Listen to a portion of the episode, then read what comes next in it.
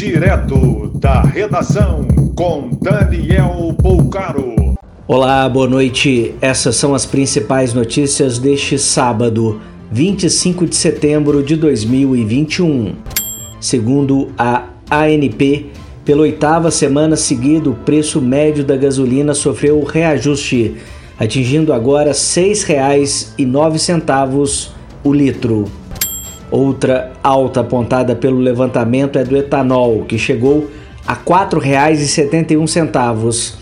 Diesel teve leve recuo e é cotado a R$ 4,70.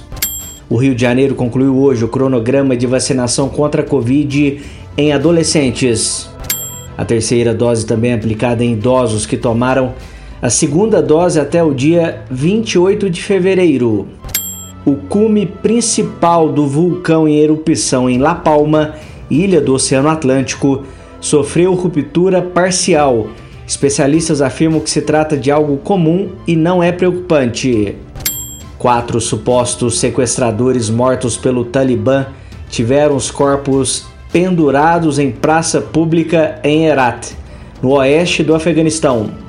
De acordo com o novo governo, a prática se tornará comum para servir de exemplo para outros criminosos.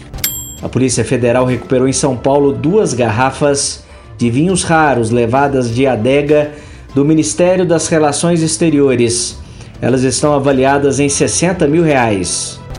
Presa em Jaíba, no norte de Minas, mulher suspeita de envenenar cinco pessoas, entre elas uma criança de dois anos que está internada em estado grave. Ela enviou bombons para a casa do ex-companheiro que está noivo. A suspeita não aceitava o fim do relacionamento. Um cachorro que ingeriu o doce morreu.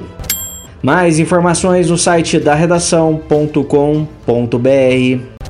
Você ouviu direto da redação com Daniel Bolcaro.